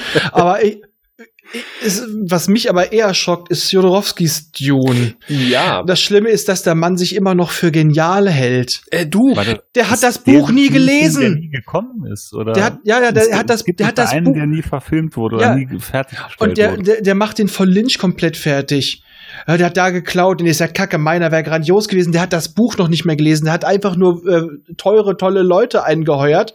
Hat äh, für ein paar wenige Auftritte hatte er, ähm, na, wie heißt er nochmal? Äh, mit, den, mit den, äh, nee, mit den, mit den Uhren, mit den fließenden Uhren, ähm, schmelzenden Uhren. Salvador Dali. Genau. Den hat er doch als Balleron äh, Hakon angestellt und der hat gesagt, ja, dann will ich das und das als Gage haben. Eine horrende Summe. Hat er alles genommen. Und der Typ ist bescheuert, Jodorowski. Der wollte den, einfach weil er es machen kann, den Imperator auf den Thron setzen, der gleichzeitig ein Scheißhaus ist. Das ist doch praktisch. Oder der Mann hat, hat Filme gedreht, in denen Kakerlaken eine Pyramide erobern, ja. Hm? Nein, in den Kröten und Eidechsen Ach, in Conquistadoren und Aztekenkostümen gegeneinander kämpfen und irgendwann bluten die Pyramiden. Es gibt in diesem Film kackt irgendwann ein total erleuchtetes sphärisches Wesen einen goldenen Kackhaufen. Das ist ein, und dieser, ein, ein einziger LSD-Trip. Ja, äh, aber um Gottes Willen, also ich meine, es gibt natürlich, äh, es gibt ja diese Konzeptzeichnungen von von Jadorowski. Äh, ja, was die so sind toll. Hat. Und das, äh, und äh, der hat Giga quasi mehr oder weniger groß gemacht. Äh, mit Na, nicht groß gemacht, er hat ihn zum Film gebracht. Genau. Ja, also man darf, halt man darf, also äh, das ist, ist ja nie gedreht worden, dieser Film, aber man darf seinen, seinen Einfluss auf spätere Filme wie Alien oder Star Wars, äh, der ist, der, der ist nicht groß genug ein einzuschätzen. Also nein, nein, aber den hatte er eigentlich nur indirekt, weil er einfach nur dafür gesorgt hat, dass Leute auf einen Platz ja. kamen und plötzlich arbeitslos waren. Weil ansonsten hat er sich diesen, diese Stile, die da, die du da siehst, die gab es ja vorher schon. Das ist Mo Möbius und so weiter. Das sind Leute, die haben, waren vorher schon bekannt in der Comicwelt. Die mussten nicht groß gemacht werden. Der einzige, der wirklich groß gemacht. Naja, Möbius nicht unbedingt. Da basieren schon einige Designs vorher drauf. Ähm, aber bei, äh, bei Giga, ja, definitiv. Und deswegen, weil er da so rumstand und im wahrsten des Wortes so rumstand, da kannst du hier nicht mal rüber, dann wurde er zu Alien geholt und der Rest ist Geschichte. Mhm. Weil er sollte für den ha es sollte für jeden Planeten sollte es einen eigenen Künstler geben und er sollte den Hakon-Planeten machen. Das ist aber auch eine geile Idee, ne? Weil dann hat man wirklich mal unterschiedliche Ansätze. Ja, aber es hatte teilweise einfach nichts mit den Büchern zu tun. Ja gut, das, Das war hat- Version auch nicht. Gottes Willen. Aber ich finde die Idee geil, wirklich dann mehrere verschiedene Leute sowas machen zu lassen und nicht nur einen das Zepter in die Hand zu geben. Ja, aber der hat, der hat halt schon so horrende Mengen Geld ausgegeben, bevor nur eine Zeile von Skript geschrieben war. Weil er einfach Leute, die er toll fand, hat er einfach bezahlt. Und, und, Und er hat nicht mal verhandelt. Und dieser Mann glaubt immer noch, dass er genial ist. und deswegen äh, wundert mich halt, dass es so viele Anläufe gab, irgendwie Dune zu verfilmen. Sei es im, im Kino oder im Fernsehen. Und dass man jetzt immer noch Geld in die Hand genommen hat, um irgendwie eine neue Version von Dune rauszubringen. Und ich bin da bei Micha. Ich glaube, ich, ich, ich weiß nicht, ob da nicht Leute ins Kino gehen, die sich was komplett anderes erwarten von Ja, Dune. Und Das, das, da bin ich mir sehr sicher, sehr sicher. Ja, aber so jüngere war's doch auch-. Ja, aber so war es auch mit Blade Runner. Blade Runner war auch im Kino mäßig erfolgreich, hat sich aber danach wieder gut verkauft. Also es schien Mhm. sich zu Ja, nee, rechnen. das, da bin ich auch bei dir. Das sehe Ja, ich ja, ja. genauso. Der Also ich sag ja auch, das- einschlagen, aber im Ist- Kino Ja, selber. das, das sagte ich ja auch. Der, der wird da gerade so mittelmäßig bis gut abliefern, wird ein Mhm. Kritikerliebling sein und dann wird er als Geheimtipp hintenrum durchstarten. Wobei er hat noch einen Vorteil, wenn dann wirklich die Schotten jetzt mal wieder richtig aufwehren und man kann wieder ins Kino gehen, Mhm. dann gehen wahrscheinlich auch viele Leute einfach des Kinowegens rein, ja. um halt das äh, Spiel da ein bisschen in die Karten Und, rein. und wenn ich. das daraus äh, darin resultiert, dass am Ende äh, Leute sich die Bücher kaufen, weil sie neugierig geworden sind und irgendwie Umso mit dem. Dune-Universum in Kontakt gekommen sind, ja meine Güte, warum nicht? Aber äh, ist ja vielleicht auch das, was was, äh, was, was ist mich halt weniger, aber halt vor allen Dingen Raphael wahrscheinlich aufregt ist, wenn Leute kommen und sagen, Dune kenne ich, klar kenne ich ihn und auswendig, ihr habt den Lynch-Film geguckt. Mit den, mit den Schallmodulen. Ja, Oh ach ja, stimmt, genau. Modip, modip, modip, modip, modip, dip, dip, dip, dip, dip, dip, Vorsicht, dip, Vorsicht. bumm. Also, schrecklich, wie schrecklich, wie man Und- sowas machen konnte. Und immer meine ha ganz große Hassszene am Ende. Es regnet plötzlich auf Arrakis und das Schlimmste, die Würmer freuen sich. Die müssten anfangen zu rauchen, sogar in der Logik des Films. Und wie gesagt, die Hakon. Ja, aber das in der, in der, in der, in der 2000er Version äh, der Hakon ist ja äh, der Baron, der auch dann fliegen kann. Ähm, Ja, das konnte er im, im Lynch-Film ja auch schon. ne, stimmt, Ja. in dem Buch konnte das ja auch. Richtig. Ja, ja klar, klar. Das, aber, das dreckige Schwein. Der ist ja auch nicht anders dargestellt. Äh, Mm, aber ich fand, der war in der 2000er Variante war er doch schon ein gutes Stück besser dargestellt. Richtig. Ja, auch zwar fies Stück. und auch sadistisch, Ja. aber er, es ging ihm Intriganter. Macht, er, er war nicht dumm und nur gewalttätig, sondern er hatte Spaß daran, wirklich so der Puppenspieler zu Hm, sein ja. und damit, er war wirklich ein Machtpolitiker Ja, ganz und genau. pervers. Ganz genau. Ähm, und in, dem- in dem Lynch-Film war er einfach nur ein krankes Schwein. Kann Richtig. nicht anders sagen. Da- Das Katzen- und Mäuse melkt, ja. Und er war Churchill bei, bei Doctor Who. oh ja. Super, das hast du mir gewisse Sachen bei Doctor Who echt versaut. Äh, werde ich immer einen halbnackten schwebenden Churchill sehen. Das, das war ja wirklich. Also äh, Ja, und das ist jetzt, jetzt, jetzt ist es aber im Kopf drin, jetzt ist es nicht mehr rauszukriegen. Ich habe jetzt, ich habe jetzt in meinem Kopf Churchill in roten Strapsen und Suspensoren. hm. Er hat auf der Timelash Schön. interessante Geschichten vom Dreh erzählt, ne?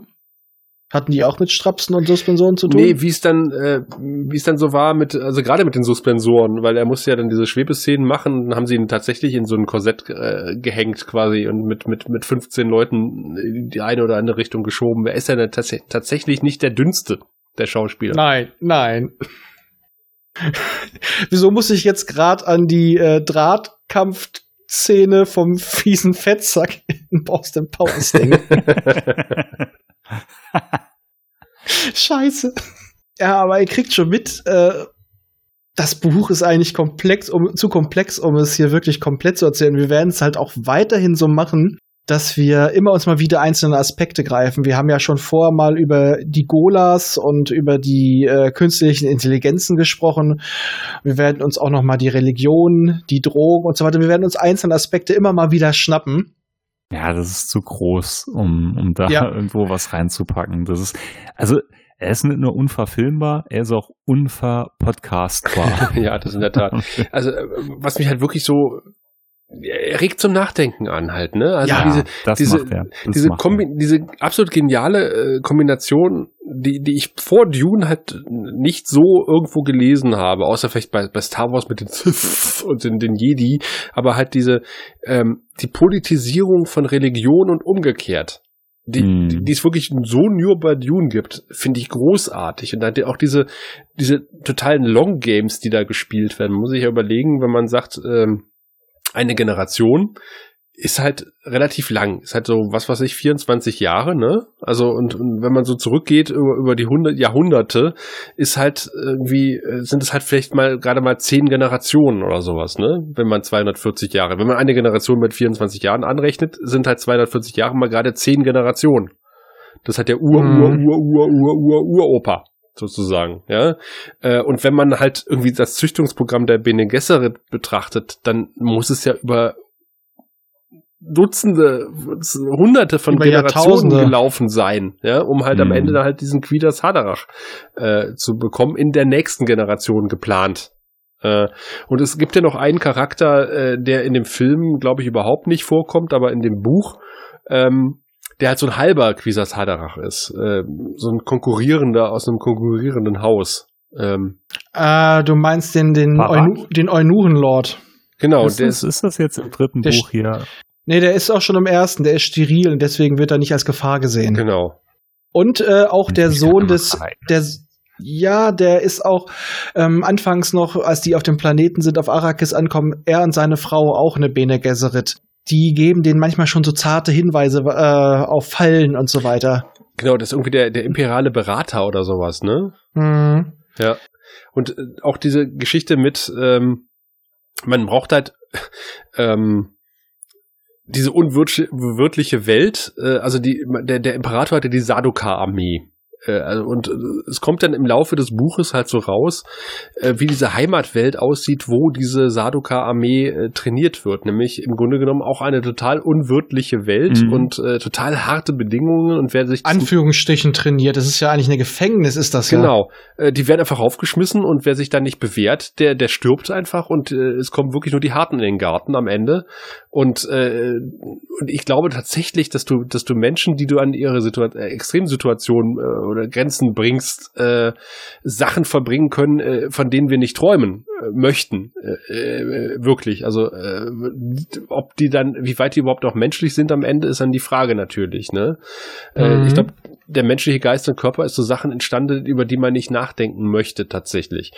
Und ähm, das kommt dann halt heraus, wenn du halt so, so einen Mensch in eine Situation bringst, entweder äh, geht er halt unter oder er kämpft sich durch. Und, äh, und, und da ist halt dieser Gefängnisplanet, auf dem diese imperiale Armee da, diese Eliteeinheit trainiert wird, ähnlich wie Arrakis. Und darauf kommt halt am Ende dann oder auch mittendrin schon quasi der alte Herzog Leto, der halt sagt, okay, die Fremen sind der Schlüssel. Weil ähm, mhm die geben uns eine Macht in die Hand, äh, die, die vergleichbar ist mit den Sadoka. Obwohl anfangs, das wird relativ schnell fallen gelassen, dass die Atreides auch schon eine Armee trainiert haben, die es mit den Sadokar wohl aufnehmen mhm. kann. Mhm. Weil das ist nämlich auch ein Grund, weswegen der Imperator ihnen halt auch aus dem Weg haben möchte aber das wird, das wird danach komplett fallen gelassen, ob die, ob die danach noch existiert oder nicht. Ja, wir haben, die haben danach ja auch die Macht der Wüste und die haben dort den Heimvorteil, um es mal einfach so zu sagen, und keiner weiß, wie viele es sind. Und man geht davon aus, dass vielleicht ein paar hundert, vielleicht ein paar tausend Fremen da rumlaufen. Die Wahrheit sieht halt geringfügig anders aus. Ja, aber wie bescheuert ist denn der Plan des Imperators, quasi meinem ärgsten Gegner diese Waffe in die Hand zu geben? Ja, der unterschätzt das. Er kennt, kennt halt auch nur die Berichte. Der war selber wahrscheinlich nie wirklich großartig da, kennt nur die Berichte der Herr Connen und so weiter. Die sagen ja ein paar Wilde, die da rumlaufen. Mhm. Denn die, äh, in den Büchern ist es doch so, dass die Fremen, die ja selber genügend Spice abernten, die bestechen damit ja die Raumfahrergilde, dass auch die Satellitenbilder Stimmt. aus der großen Wüste, dass die gar, dass die entweder gefälscht sind oder dass die gar nicht erst bei denen ankommen, sodass man sie nicht einschätzen kann. Und die sind geschickt genug, die sind ja auch meistens nur nachts unterwegs. Hm. Hm. Und der Großteil von Arrakis ist ja eine so gefährliche Wüste, dass dort keiner rausgeht. Ja, stimmt. Und, und wenn man sich so mal das, den Film anguckt, der Imperator ist ja eigentlich so, ein, so, so eine Marionette in diesem Film der, der macht ja im Grunde gar, gar nicht viel, ne? Der sitzt da, da blöd nee, auf seinem nee, Thron. Der rum. hat eigentlich gar nichts zu melden. Ab und zu kommt Alia und sagt, warte mal, bis mein Bruder kommt. ja, und dann war's das. So, aber im, im Buch ist er halt auch ein total intriganter Sack, der halt da seine machtpolitischen Spiele, Spielchen spielt. Ja, der, der einfach seine geerbte Macht aufrechterhalten will. Mhm.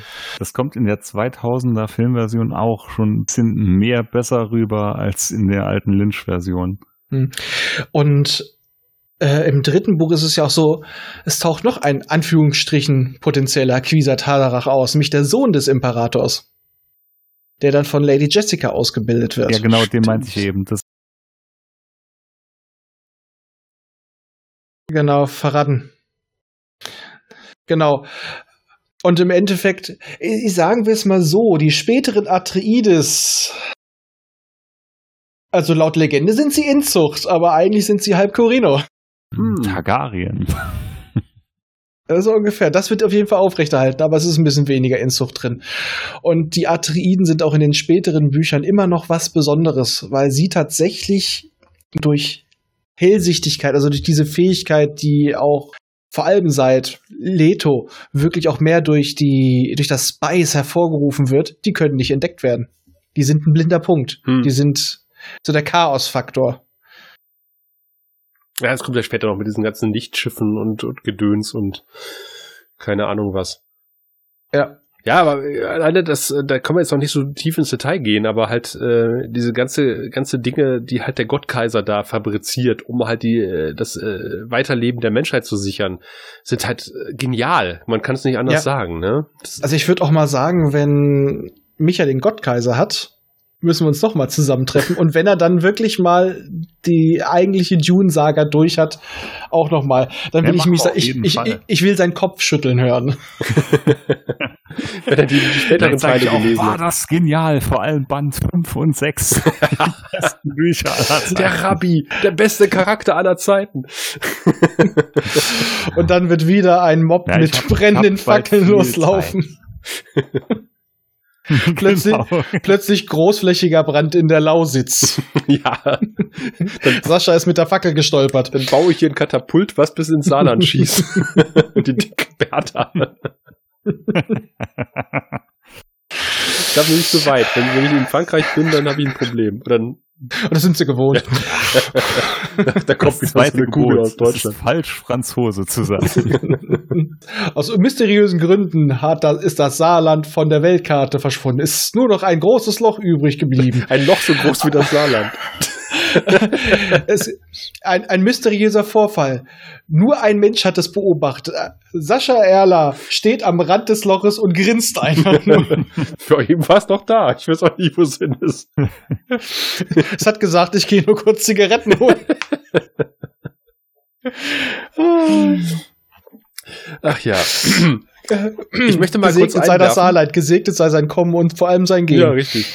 Und ich möchte ein Zitat einwerfen. Äh, Nämlich, ob mhm. eine Regierung gut ist, hängt nicht von den Gesetzen ab, die sie erlässt, sondern von den persönlichen Qualitäten der Regierenden. Die Regierungsmaschinerie ist stets dem Willen jener, die sie steuern, unterworfen. Das allergrößte Problem ist es also, eine Methode zu finden, um gute Führungskräfte zu erkennen. Führungskräfte zu finden. Ja, genau. Genau das Zitat hatte ich gestern noch vorgestern gelesen. Das ist jetzt im dritten Band. Und Regierungsformen tendieren, wenn sie fortdauern, immer im stärkeren Maße zu aristokratischen Formen. Es gibt keine Regierung der Vergangenheit, von der bekannt geworden wäre, dass sie diesem Muster nicht entsprach. Und sobald die Aristokratie sich ausbreitet, tendiert die Regierung immer mehr dazu, lediglich die Interessen der herrschenden Klasse zu vertreten, ob sie nun auf erblichen Adel oder den Oligarchen finanzieller Mächte beruht. Denkt daran im September. Prost. Mhm. Äh, wenn ihr vorhabt, äh, äh CDU zu wählen, Laschet sein. Ne? Laschet sein. Laschet. Ich habe nichts gegen die CDU, aber ich habe was gegen Laschet. Du, man kann auch viele gegen die CDU haben. Ja, auch, aber ähm, das nicht unbedingt. Aber Laschet ist definitiv. Und dass das der Beste ist, den sie aufstellen konnten. Denkt drüber nach. Denkt drüber nach. Ja, weißt du, ein Großteil der Zivilisation baut auf Feigheit auf. Indem man Feigheit lehrt, wird es leicht, Kultur zu betreiben. Man verwässert die Kriterien, die zumute führen. Man setzt dem Willen Grenzen, man reguliert den Appetit, man zollt den Horizont ein, man erlässt Gesetze für jede Bewegung, man bestreitet die Existenz des Chaos. Sogar den Kindern bringt man bei, langsam zu atmen. Man zähmt. Kann man ihm bitte mal die Zitate wegnehmen? nee, das ist jetzt ein Fass ohne Boden. Ne? Ich würde am liebsten auch noch mal einstreuen. ich habe hier eher längere Sachen, längere Textpassagen drin, aber wie gesagt, das, das, es tropft Weisheit ja. aus den Büchern. Und eins möchte ich tatsächlich noch um euch um die Ohren hauen, weil ich das wirklich, äh, das ist, äh, das ist eins, was, was, was, was ich so verinnerlicht habe, nämlich Bürokratie vernichtet Initiative. Bürokraten hassen nichts mehr als Innovation und besonders jene Innovationen, die bessere Ergebnisse erzielen als die alte Routine. Verbesserungen lassen jene, die an der Spitze der Pyramide stehen, immer unfähig erscheinen. Und wer hat es schon gerne, wenn er den Eindruck erweckt, unfähig zu sein?